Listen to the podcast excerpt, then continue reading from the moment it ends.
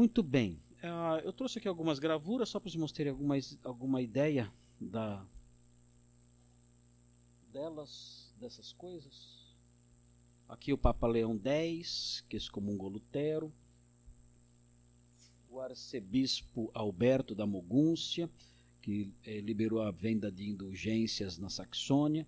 Aqui a caixa de coletas da indulgência. Olha o tamanho da caixa. Né?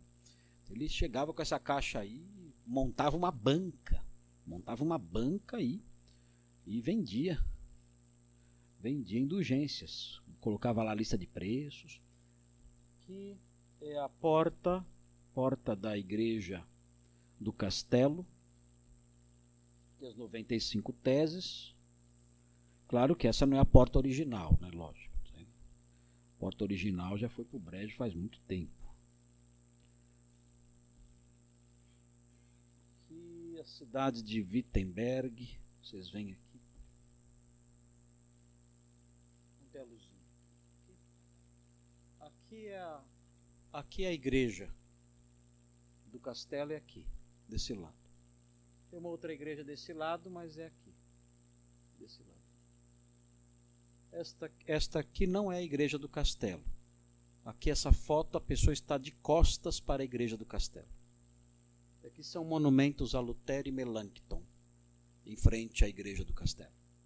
A Melanchthon é muito importante também para a reforma protestante, então ele é muito homenageado em Wittenberg, tanto quanto Lutero.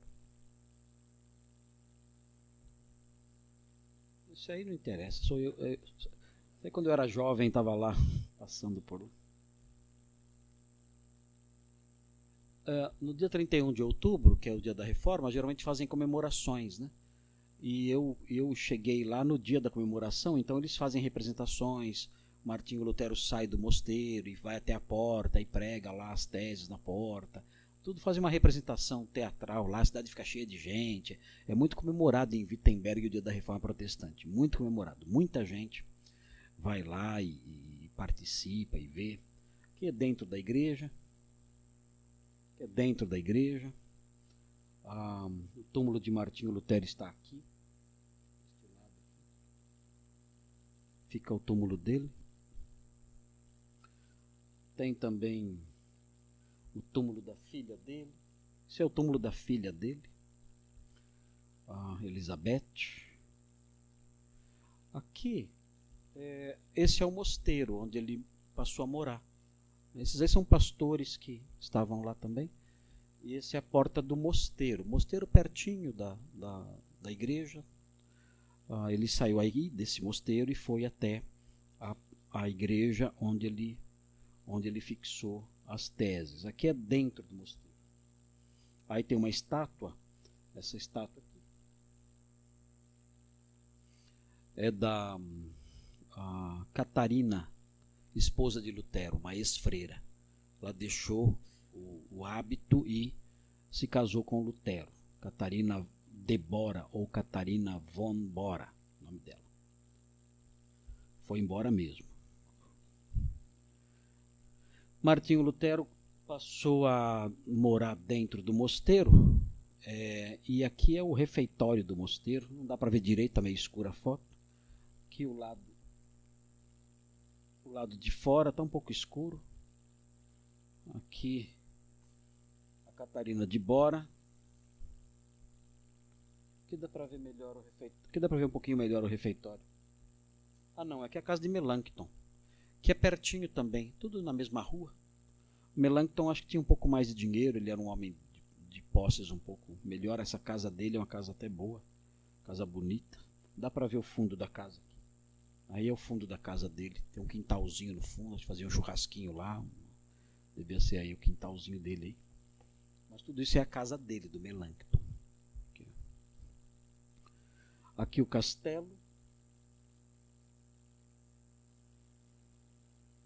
Aqui o castelo de Wartburgo, onde, ele ficou, onde Lutero ficou preso durante um ano, mais ou menos, e aí o quarto onde ele ficou traduzindo ah, o Novo Testamento para o alemão. São só algumas fotos assim. É, na verdade, é, é impressionante notar assim um lugar como esse, porque Wittenberg é uma cidade assim, irmãos, é é uma rua. É um, uma vila. As que já foram lá já sabem, né? Uma, uma rua. Você, você anda nela todinha de ponta a ponta várias vezes o dia todo, você fica lá para cá. E é impressionante, né? Você vê uma cidade tão pequenininha como essa, Deus usou para abalar o mundo todo e usando homens simples, né? Homens que descobriram o sentido real de um versículo bíblico, que descobriram o sentido verdadeiro de um trecho da palavra de Deus. E se nós estamos aqui hoje, de certa forma, a razão disso é um fenômeno como esse.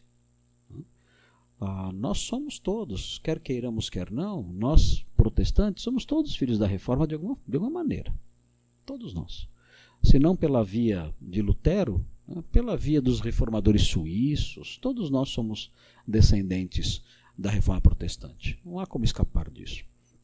E algo também interessante de se notar né, é que uh, o romanismo, o catolicismo romano, ele não deveria olhar a reforma protestante como algo é, com olhos tão hostis.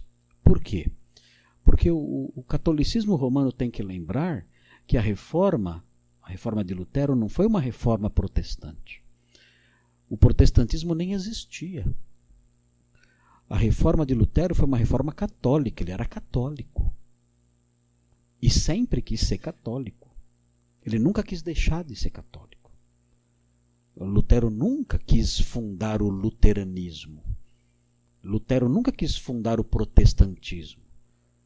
Ele amava a Igreja Católica, se definia como católico e queria melhor mudar a Igreja Católica. Ele queria consertar problemas na Igreja Católica. Então ele não saiu da igreja bravo e agora vou fundar uma igreja. Não, ele foi expulso. Ele não queria sair. Ele foi expulso, ele foi excomungado pelo Papa. Mas a reforma, que chamamos de reforma protestante, na verdade foi um fenômeno católico. Lutero era católico e todos os reformadores da época eram católicos. Todos. E nenhum deles queria deixar de ser. Todos queriam ser. Não tinha a ideia de, ah, vamos formar outra igreja. Não. Absolutamente. Nós somos católicos, conhecemos o Evangelho na Igreja Católica, estamos no ministério na Igreja Católica, amamos a Igreja Católica, morremos pela Igreja Católica, trabalhamos pela Igreja Católica e queremos ser católicos. Só que disseram não, vocês não serão, e foram expulsos. Ah, tanto é verdade que esses homens, ah, sendo católicos, trabalharam por uma reforma, e tanto é verdade que era necessária uma reforma, que tão logo esse movimento tomou vulto e criou todas as separações que criou, é, pouco tempo depois houve a reforma católica. Eles perceberam que precisava mesmo de uma mudança. Houve uma reforma católica posteriormente, no Concílio de Trento que começou em 1547 e terminou em 1563. O Concílio de Trento foi um concílio reformador, que viu a necessidade de mudanças na igreja. E, além de, de é, fazer alterações ali na igreja, tentar moralizar a igreja, mudar algumas coisas, não foi feita uma reforma institucional que é, tinha sido o sonho de alguns reformadores dos, do comecinho dos, do finzinho do século XIV e começo do século XV. O nome mais famoso é Marcílio de Pádua, que queria uma reforma institucional, dizendo: olha, tem que remover o papado e estabelecer um governo conciliar na igreja. É o concílio que vai governar a igreja, não o papa mas as ideias de Marcílio de Pádua foram rejeitadas no Concílio de Constança, o mesmo que matou João Russo. Então essa reforma institucional foi rejeitada no século XV, eh, no comecinho do século XV. A reforma doutrinária e moral né, foi rejeitada de Martinho Lutero foi rejeitada também, que envolvia também, claro, aspectos institucionais. Né? Mas a Igreja Católica falou: precisamos, o fato é o seguinte, precisamos sim de uma reforma. e fizeram uma reforma, tentaram mudar algumas coisas, porque o estado em que as coisas estavam era simplesmente inaceitável. Né? A vergonha que pairava sobre a igreja era notável, todo mundo via que a igreja precisava passar por uma reforma. E fizeram essa reforma. Só que, junto com essa reforma que eles fizeram, que a gente vê no Concílio de Trento, que é, um, que é uma reforma que reafirma alguns dogmas da Igreja Católica, procura moralizar as ordens monásticas e tudo mais, junto com essa reforma teve que vir também um, um, um esforço missionário. Na, na, na, reforma, na contra-reforma católica, na reforma católica posterior à reforma de Martinho Lutero, houve o surgimento de algumas ordens missionárias, como os jesuítas, por exemplo.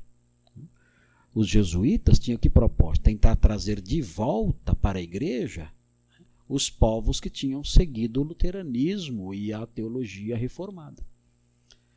Ah, o que aconteceu nessa época? Nessa época, né, ah, o Brasil tinha acabado de ser descoberto. Então, consequentemente, nós recebemos aqui a visita dos jesuítas, que tinham por propósito expandir a fé católica, que tinha perdido muito terreno por causa das, das atividades das igrejas protestantes. Foi bom? Dos males foi o menor. Uh, o ideal seria que o Brasil tivesse sido é, uh, colonizado pelos holandeses, como aconteceu aqui no Nordeste. Né? Uh, aqui no Nordeste, os holandeses, no Recife, eles estabeleceram um Estado holandês calvinista. Né? E foi uma bênção, né? uma coisa maravilhosa. Né? Esse é um outro assunto para outra história. Mas assim, os, os, índios da Serra de Biapaba, aqui no Ceará, né? Serra de Biapaba aqui no Ceará, né? os índios da Serra de Ibiapaba eram todos calvinistas. Dá para acreditar nisso? É. Ah, o padre Vieira chamava a Serra de Ibiapaba de Genebra do Sertão. Dá para imaginar? A Serra de Ibiapaba, a Genebra do Sertão. Os indianos lá, calvinistas lá. Pastores ali, pastores nas tribos ali tudo mais mas por razões políticas né, tá, foram expulsos e não puderam voltar mais os holandeses. E aí os índios foram perseguidos, mortos ou abandonaram a fé e abraçaram o catolicismo português. O ideal seria isso, mas dos males foi o menor. Pelo menos nosso país não foi dominado pelo Islã né, ou por religiões aí orientais. Né. Pelo menos o, o, o catolicismo tridentino né, manteve no nosso povo valores cristãos, algumas doutrinas básicas do cristianismo, o que facilita a evangelização também. Então, o ideal seria né, uma teologia holandesa dominando tudo aí. Mas não foi assim que o Senhor quis. Né? Muito bem, vamos ver aí então a teologia de Martinho Lutero. Ah, eu vou colocar esse quadro aqui inteiro aqui para que os irmãos vejam tudo de uma vez. Só que acho que a letrinha está pequena, né? Eu vou lendo aqui para que os irmãos entendam aí a, um resuminho da teologia dele, a partir especialmente daqueles escritos de 1520, de outros textos aí que ele escreveu. Então começa dizendo o seguinte: Martinho Lutero foi um pensador dialético. O que, o que, é, o que é isso, um pensador dialético? Né? É alguém que pega contradições e tenta fazer uma síntese delas ou tenta trabalhar com elas. Né? Ele apreciava a natureza paradoxal da verdade. Isso é muito interessante ver na teologia e todo todo teólogo ele tem que aprender a, a, acostumar a sua mente com essa realidade que a doutrina cristã ela tem seus paradoxos. O que são paradoxos? são aparentes contradições. Então, por exemplo, Martinho Lutero enfatizava: o, o cristão é simultaneamente justo e pecador. Um paradoxo. Isso é um paradoxo. E ele apreciava, ele gostava dessa, dessa ideia.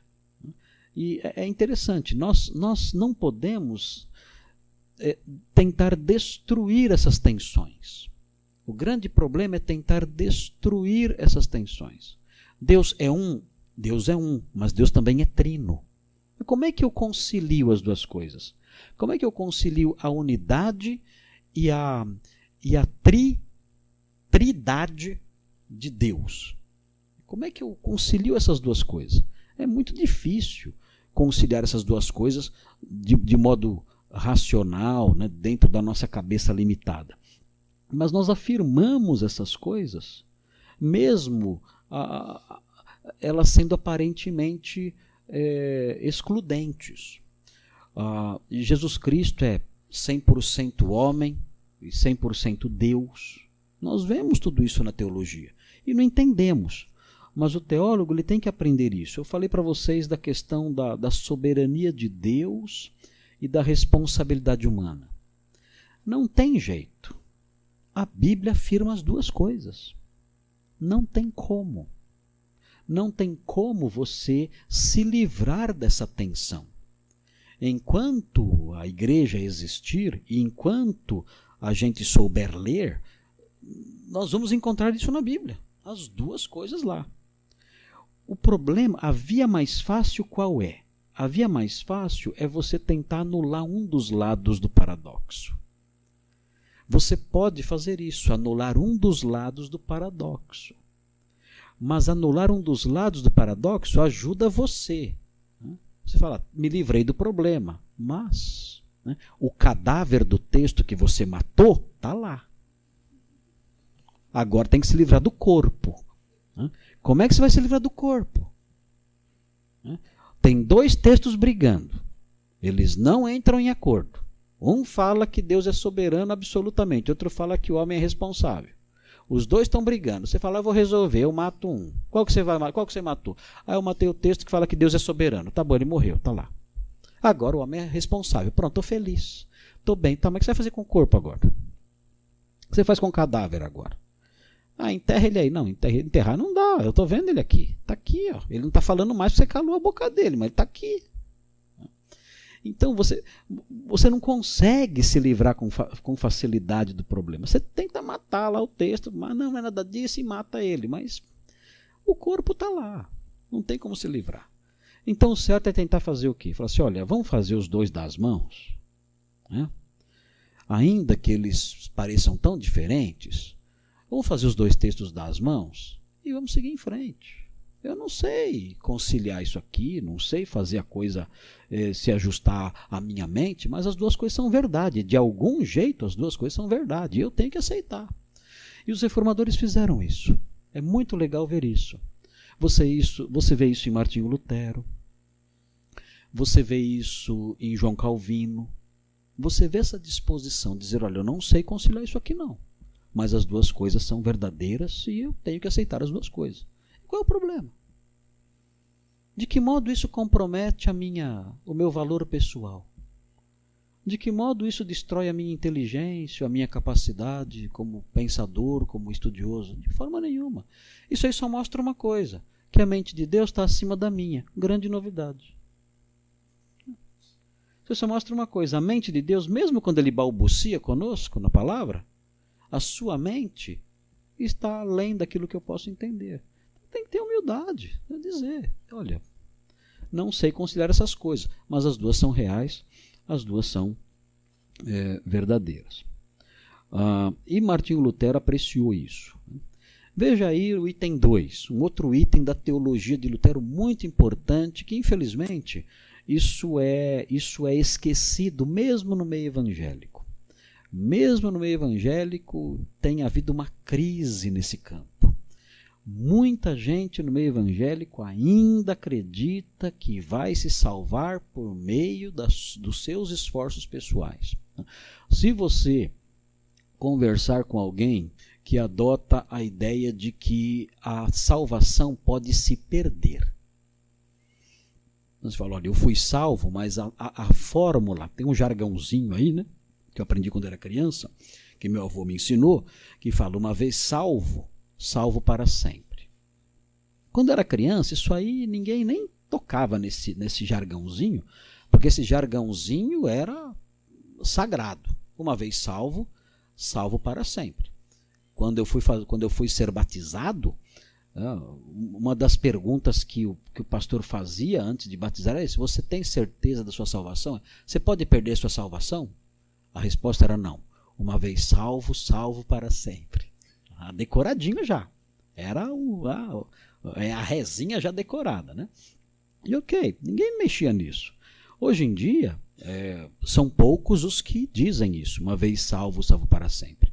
Mas se você avaliar a, a, a proposta é, oposta a essa visão, é, não, uma vez salvo, não salvo para sempre, então isso surge, a partir daí surge um problema doutrinário terrível. Porque você falou, ok, eu fui salvo pela fé, aí eu perdi a salvação, agora eu tenho que ser salvo de novo. A primeira salvação foi pela fé. E a segunda, como é que vai ser? Como é que eu reconquisto a salvação agora? Ah, você tem que. Pronto. Quando você fala você tem que, já não é mais pela fé. Você tem que crer de novo. Não, mas eu, creio, eu creio desde a primeira vez. O que, que eu faço agora? Ah, você tem que procurar o pastor e você tem que falar com a igreja. Ah, Aí, eu, aí ganha a salvação de novo? Aí ganha de novo. O que, que é isso? Qual o nome disso? Já não é mais a salvação pela fé. A primeira foi pela fé. A segunda, a terceira, a quarta, a quinta, a sexta, a sétima, a oitava, já não. É por outras vias. É por se sujeitar a algumas normas é por satisfazer algumas exigências que a igreja fez, às vezes até pela confissão de pecados. Então, você foi lá, confessou os pecados, aí você ganhou de novo a salvação, fez as pazes com a igreja, abandonou o mundo, fez as pazes com a igreja, você ganhou a salvação de novo. Então, começa a comprometer esse item 2 que aparece aqui, né? a teologia da cruz segundo a qual o homem miserável só pode conhecer a Deus através de Cristo e seu sofrimento, em contraste com a teologia da glória que se baseia na razão, enaltecendo o homem e conduz a crença na salvação pelas obras. Então, essa teologia da glória, em que eu posso me salvar, em que existe em mim elementos que me habilitam a conquistar a salvação, isso Martinho Lutero rejeitou. Ele fala: nós não temos condições disso. O homem não tem nada nele que o capacite a ser salvo. Salvação é obra de Deus apenas. É a teologia da cruz que humilha o ser humano. Então isso aí, isso aí é um tapa na cara da, do orgulho humano. Isso aí é, é, um, é, é um golpe no ego que não tem tamanho. É um golpe imenso no ego. E mais uma vez, essa doutrina de que a salvação é pela fé somente, né, essa doutrina, ela tem que ser recordada a cada 30 anos. Porque o homem sempre volta de novo para o velho caminho de não, eu tenho que fazer a minha parte. Eu tenho um pedacinho, tenho um pedacinho que é por minha conta. Jesus fez 90%, mas tem os meus 10%. Se eu não fizer, eu não vou ser salvo. Então sempre tem um pouquinho da teologia da glória presente aí, ameaçando a teologia bíblica. Ah, o, o, o homem não, não, não entendeu o, o, crente tem dificuldade de entender o que Martinho Lutero entendeu. Existem dois tipos de perdão na Bíblia. Existe, um, existe o perdão judicial e existe o perdão relacional. Um, o perdão judicial é chamado justificação. E ele é dado uma vez só. Quando o homem crê em Cristo. Quando o homem crê em Cristo, ele recebe o perdão judicial. É uma vez só na vida que ele recebe isso. Ele crê em Cristo, esse perdão é dado. Quando o perdão judicial é dado, a culpa é anulada. E quando a culpa é anulada, a condenação desaparece. Esse é o perdão judicial. É a justificação. Como vem a justificação? Simples. Justificados, pois, mediante a fé, temos paz com Deus. Bom, Se eu crio em Cristo, eu recebo perdão judicial que é irrevogável. Aqueles que ele justificou, a estes também glorificou. É um perdão irrevogável. Não se cancela esse perdão. O outro tipo de perdão é o perdão relacional. Eu estou justificado, minha, minha, minha vida é, já recebeu o perdão definitivo de Deus, mas eu pequei. Perdi minha salvação? Não, mas eu perdi minha comunhão com Deus. Eu manchei a minha comunhão com Ele. O perdão judicial não foi cancelado, mas a minha comunhão com Deus foi abalada. Agora eu, eu tenho que restaurar a minha comunhão com Deus o meu status de perdoado, de justificado, permanece. O perdão judicial é dado uma vez só, de forma definitiva, isso permanece. Mas o perdão relacional eu preciso agora para manter minha comunhão com Deus, minha pureza de vida. Como é que eu obtenho o perdão, o perdão relacional? Se confessarmos os nossos pecados, ele é fiel e justo para nos perdoar os pecados e purificar toda injustiça. Pela confissão. Pela confissão e abandono, eu recebo perdão relacional. Quantas vezes eu recebo perdão relacional? Eu já perdi a conta. Já perdi a conta. Cada vez que eu peco e peço ao Senhor perdão, eu recebo perdão relacional. Agora, quantas vezes eu recebo perdão judicial? Uma vez só. Quando eu creio em Jesus. Mas se você confundir as duas coisas, cada vez que você peca, você perde a salvação. Se você confundir o perdão relacional com o perdão judicial, Cada vez que você peca, você perde a salvação. Se adquire culpa e vai para o inferno. Se adquire culpa, tem que receber. Adquirir culpa tem que, tem que receber o perdão judicial de novo. E perdão judicial só se dá uma vez pela fé. Aí vira um balaio de gato a sua teologia. É um fuá, um fuá total. Não pode. Tem que fazer a distinção. Martinho Lutero entendeu essa distinção. Pela fé em Cristo, a minha culpa é removida. Eu recebo perdão judicial de Deus de uma vez por todas. Daí para frente, eu vou cuidar da minha vida cristã, porque os pecados que eu vou cometer vão abalar a minha a minha a comunhão com Deus, e eu preciso confessar e abandoná-los para essa comunhão permanecer. Mas no que diz respeito à justiça, isso está resolvido desde que eu criei. Muito bem.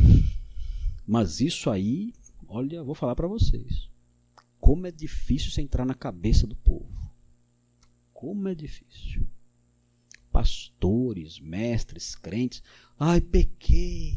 Será que eu. Que, ai, perdi minha salvação. Confunde. Confunde o perdão judicial com o perdão relacional. Bom, veja aí o item 3. A base do conhecimento de Deus é sua revelação na palavra. Olha o solo a escritura aqui. E não a razão obscurecida pelo pecado. Olha, o que, que ele está fazendo aqui? Ele está chutando fora a teologia natural. Ah, Aristóteles vai me ajudar, né? A conhecer um pouquinho da verdade. Não, não, não esqueça. A razão está corrompida. Esqueça a teologia natural. É só através da palavra que nós vamos conhecer a Deus. Ele menospreza a filosofia, especificamente a filosofia aristotélica. Né? E enaltece o quê? A Escritura. É, Outro problema que temos que tomar cuidado hoje em dia. Tem muita gente enaltecendo a filosofia. Quem é que dita as normas de criação de filhos para você? É a psicologia secular ou é a escritura? Dependendo do que você segue, não, mas a psicologia já provou que se eu falar não para o meu filho, ele vai crescer revoltado. A Bíblia fala o contrário, para você usar a vara. Né? Nem é não, é vara mesmo. Né? Você escolhe se você quer a filosofia ou a escritura. Né? Deus, Deus falou aonde? Deus falou na filosofia ou falou na escritura? Martinho Lutero disse não. O conhecimento de Deus está na escritura. A razão humana, o que a razão humana pode produzir, no nosso caso aí na psicologia secular ou nas diversas filosofias, o que a razão humana pode produzir não é aceitável. Isso foi é, afetado pelo pecado, temos que fugir disso aí. Vamos nos ater à Escritura apenas. Aliás, Deus tornou louca a sabedoria deste mundo. Deus enlouqueceu os sábios deste mundo. Então fuja deles. Então aqui a ênfase no sola escritura. Essa, essa é a teologia dos reformadores. É sola escritura. Ah, mas Aristóteles. Sola escritura. É, é o que é o que é, Tertuliano de Cartago dizia. Né? Tertuliano de Cartago, isso no século, na virada do século segundo para o terceiro, ele falava assim: é, o, o, o, que, o que tem Atenas a ver com Jerusalém? Olha que frase. Qual é a relação entre Atenas e Jerusalém? Ah, é, os estoicos eram os filósofos do pórtico. Daí que vem a palavra estoa. Estoicos, estoa é o pórtico. Eles eram os filósofos do pórtico. Ele fala assim: a, a, a, nossa, a nossa sabedoria vem do pórtico de Salomão, não vem do pórtico de Atenas vem do pórtico de Salomão, porque o livro de Atos fala que a igreja se reunia no templo, no pórtico de Salomão. Fala, é lá que é o nosso pórtico. Pórtico de Salomão, no templo de Jerusalém. Não temos nada a ver com Atenas. Ele diz isso. É muito interessante notar isso. E aqui Lutero segue na mesma direção. Não temos nada a ver com a filosofia secular. Fora com ela. Outro fator importante aí, faz distinção entre evangelho, a mensagem sobre Cristo, e escrituras, que abrangem além do evangelho a lei. Nem tudo nas escrituras tem igual valor, sendo mais importantes as partes que tratam das boas novas em Cristo. Ele, ele, ele fala de um cânon dentro do cânon. Então, por exemplo, o Evangelho de João é algo mais importante do que o livro de Levítico. É, o livro de Levítico é palavra de Deus também. Mas o livro de Levítico não é tanto evangelho quanto os escritos de João. Então ele faz uma distinçãozinha aí, tanto que ele tem até dificuldade com a epístola de Tiago, né, que ele considerava, ele chamava de uma epístola de palha, porque a justificação em Tiago é apontada como a justificação pelas obras. Né. Claro, é, é, na, na, compreensão posterior do significado do que Tiago escreve, fica claro que ele não contraria o apóstolo Paulo. Mas Martinho Lutero não teve tempo para ter essa compreensão aí, mas ele, ele tinha olhava para Tiago com uma certa desconfiança. O Espírito Santo e a Bíblia são inseparáveis. Ele dá testemunho dela e a usa para falar aos homens. É muito curioso ver como os reformadores davam ênfase ao papel do Espírito Santo. Até João Calvino ele é chamado de o teólogo do Espírito Santo. Para esses homens aqui, o Espírito Santo é tudo na igreja. Tudo. É ele quem capacita os homens, é ele que habita na igreja, é ele que fala na Escritura. É a era do Espírito Santo. A presente era é a era do Espírito Santo. É impressionante como eles valorizam isso aí e Martinho Lutero faz isso. Deus está presente nas Escrituras de modo oculto, e isso é importante entender. Né? Ele está presente de modo oculto. Como? Onde ele está presente de modo oculto? Seus mistérios, seu poder de determinar tudo. Isso é, é algo misterioso para nós. São, são coisas enigmáticas que há na Escritura. Mas também ele está de modo claro, a sua humilhação, o seu amor. Há coisas enigmáticas na Escritura. E ele fala: Deus está presente lá nessas coisas ocultas também. É curioso, você vê lá, você vê a, a, é, o evangelho sendo pregado aos judeus. Aí os judeus rejeitam. Aí o evangelho é oferecido a todo mundo. O Senhor, a princípio, o Senhor manda que o evangelho seja pregado só aos judeus. Olha, não preguem a ninguém, exceto as ovelhas perdidas da casa de Israel. Depois ele manda pregar o evangelho para todo mundo. Eu falo, mas que bagunça é essa? Por que uma hora pode, outra não pode? Uma hora é só judeu, agora é todo mundo? Por quê? Aí você vê o próprio evangelho explicando, Jesus falando, era necessário que o evangelho fosse pregado aos judeus e eles, e eles rejeitassem. Isso era necessário acontecer. E a, e a oferta do evangelho fosse então levada ao mundo todo. Mas que, que plano estranho é esse? A pregação de, olha, arrependam-se então, era necessário que essa pregação fosse rejeitada? Era necessário. Se não fosse assim, como o filho do homem padeceria e morreria? Como se cumpririam as escrituras? Peraí, Senhor, é, foi tudo um teatro? Foi tudo um teatro então? O evangelho foi arrependei-vos, arrependei-vos, arrependei mas era necessário que o povo rejeitasse? Então a culpa não é do povo. Era necessário que fosse assim. O Senhor acabou de dizer, é era necessário que fosse assim, do contrário, como se cumpririam as Escrituras? E nós nos deparamos com esse tipo de realidade no Evangelho. O Evangelho sendo ofertado, mas era necessário que ele fosse recusado para que o Cristo padecesse. É um mistério isso. É algo enigmático. Mas Deus fala ali e ele está presente nessas porções enigmáticas e devemos recebê-las, aceitá-las e há beleza nisso. Nós temos que conviver com isso, aceitar isso. O, o, os reformadores eles foram maduros biblicamente. Eles não tentaram transformar a Bíblia na Bíblia do bebê. É fácil você pegar a Bíblia do bebê, Bíblia em quadrinhos. É, em casa tem a Bíblia Lego. Todas as histórias em Lego. Né? Minha filha, quando era pequena, ela ganhou. Né? É, eles não leram a Bíblia Lego. Não leram a Bíblia do bebê. Não leram a Bíblia para crianças. Eles leram a Bíblia para adultos.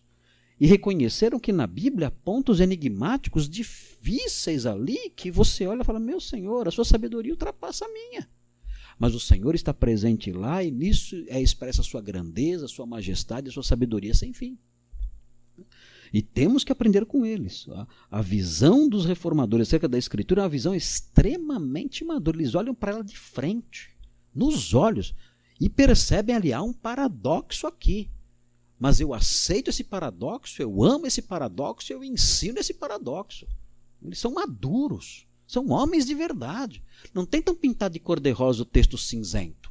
O texto é cinzento, não pega lá e põe florzinha em volta. Não o texto é cinzento. Não vou pôr florzinha em volta, não. E Deus está no texto cinzento. Assim como está no texto cor-de-rosa. Eu gosto mais dos textos cor-de-rosas. Ok, é bonitinho o texto cor-de-rosa com florzinha.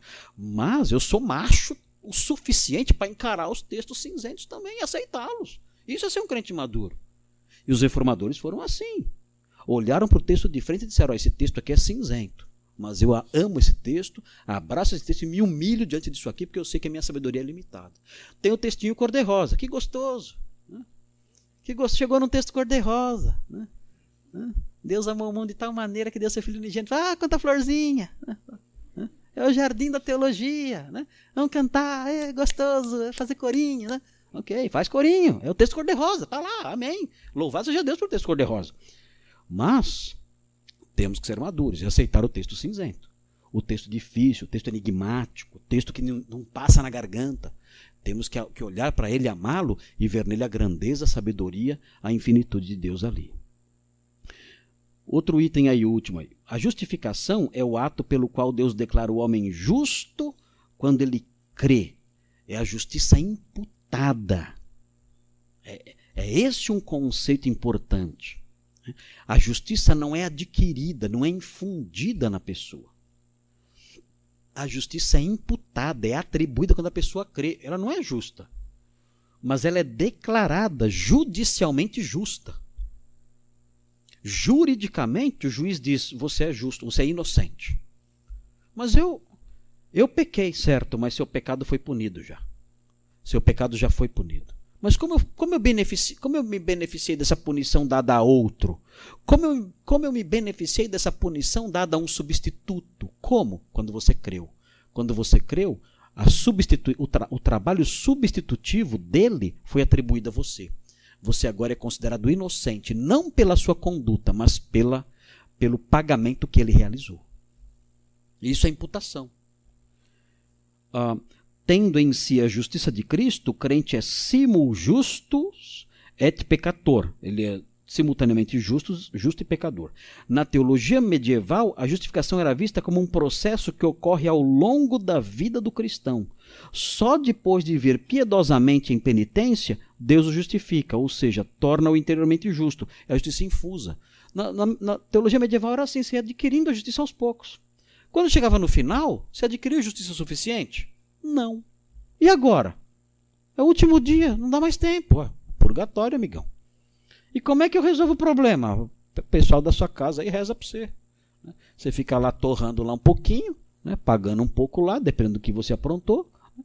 E o pessoal da sua casa aí faz umas missas para você e tudo mais, porque essa justiça você tem que conquistar, de algum jeito ou de outro. Se não conseguiu nessa vida, não, você tem que conquistar. Senão você não vai ter a visão beatífica. Essa é a justiça infusa. No cristianismo é a justiça imputada. Na, a justiça infusa, ela só é conquistada no futuro. Eu passo a vida inteira adquirindo. No finalzinho, vou para o purgatório, consegui me livrar do purgatório por causa do monte de missa que fizeram. Né? E aí apareço diante de Deus e Deus fala: ah, tá bom, você tem um monte de justiça acumulada, infundida em você. Pode entrar, tá salvo, tá justificado.